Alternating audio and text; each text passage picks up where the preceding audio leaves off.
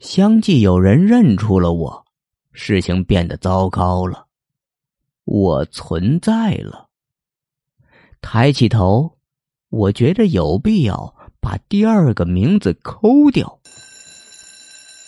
上课铃响了，转过身，一个熟悉的身影向我走来，一个个子不高的女生，脸蛋小巧白皙。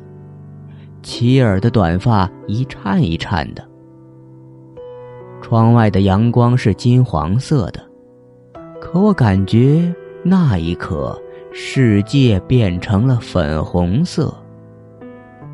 当时，我与那个女生的距离只有六米零六厘米，她以每秒六分米的速度靠近我。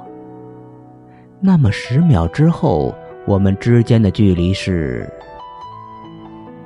但三秒之后，我错了。